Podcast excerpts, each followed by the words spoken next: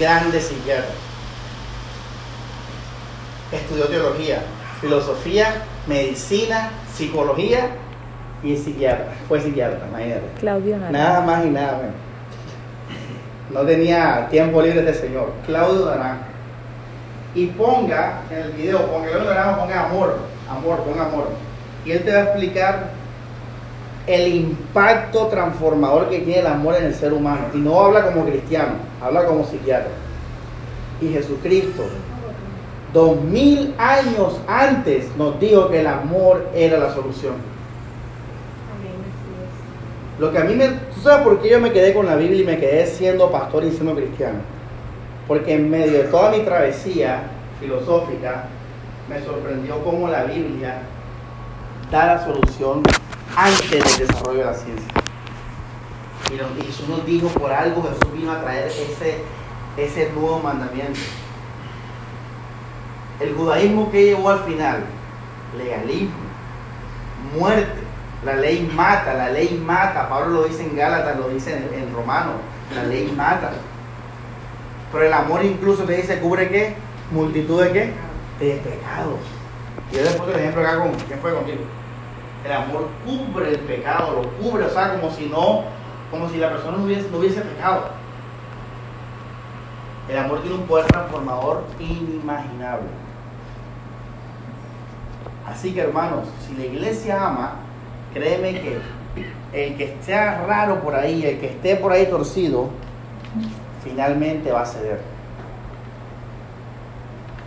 Al menos que definitivamente es una persona que es orgullosa, pues llena de qué? De odio hacia sus semejantes. Entonces, hermanos, con lo de la ideología de género, no estén tan a la defensiva con eso, porque hay una exageración al respecto. La propuesta mía no es de ideología de género, porque yo soy un pastor cristiano, teólogo, mi propuesta es Cristo. Así que no, yo no estoy a favor de ideología de género. Pero tampoco estoy a favor de una especie de defensiva y de un temor extraño. Aún cuando era fundamentalista le decía que me parecía como raro que los cristianos tuvieran miedo a eso. Danilo, ¿tú por qué no eres gay? ¿Por qué es pecado? No, esa es la respuesta. Hermano, yo me traté de analizar por mucho tiempo. Yo me preguntaba por qué no era gay. Yo decía, en verdad, porque no soy gay. Yo decía, bueno, ¿qué? Porque el infierno. Bueno, puede ser, entonces quité el infierno. Porque el pecado, bueno, Cristo está la gracia, fuera.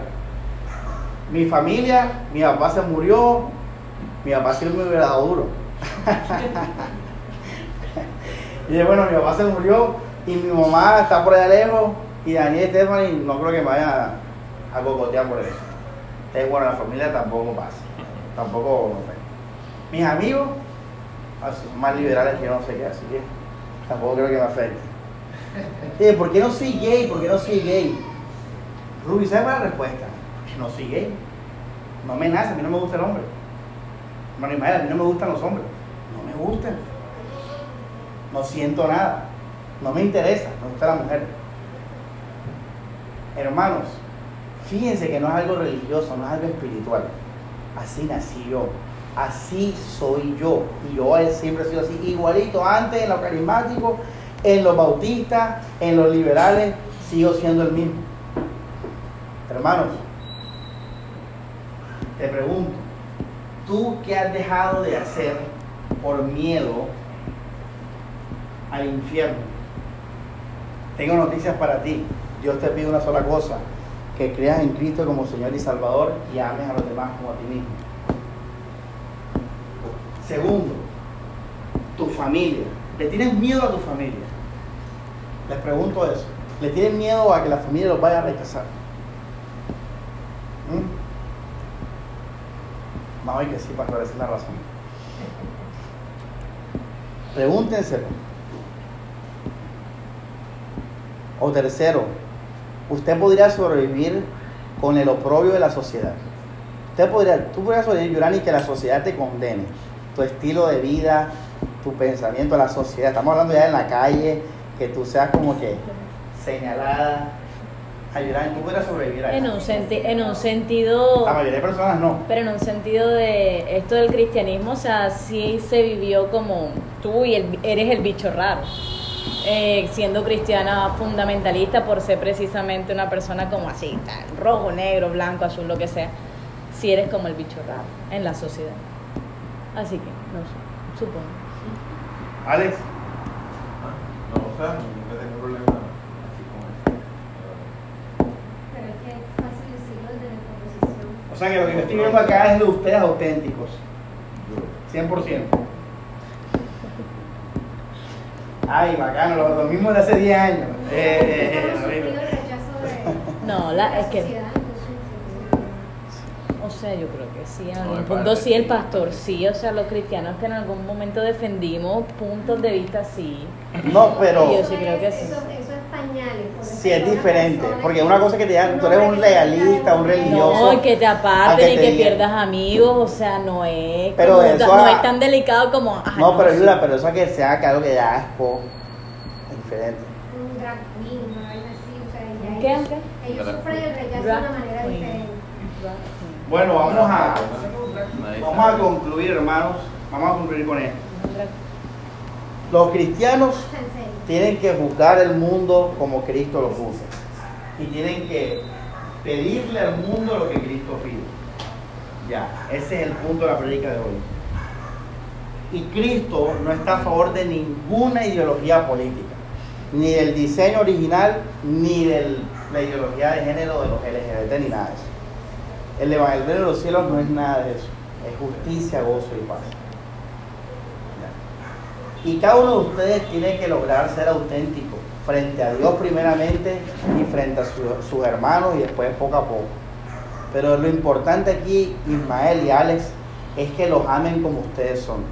¿De qué sirve, Sandra, que alguien te ame y de verdad no te conozca?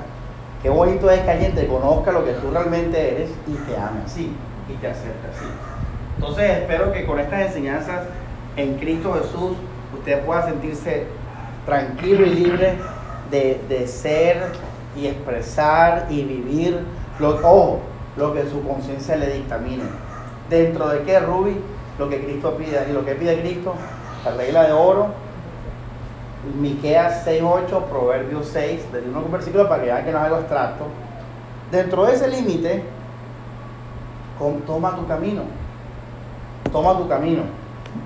Porque por ahí es que va la cosa para el propósito de Dios, que Dios tiene para nuestras vidas, para cada uno. Por ahí no hemos todavía desarrollado el tema, pero por ahí va la cosa.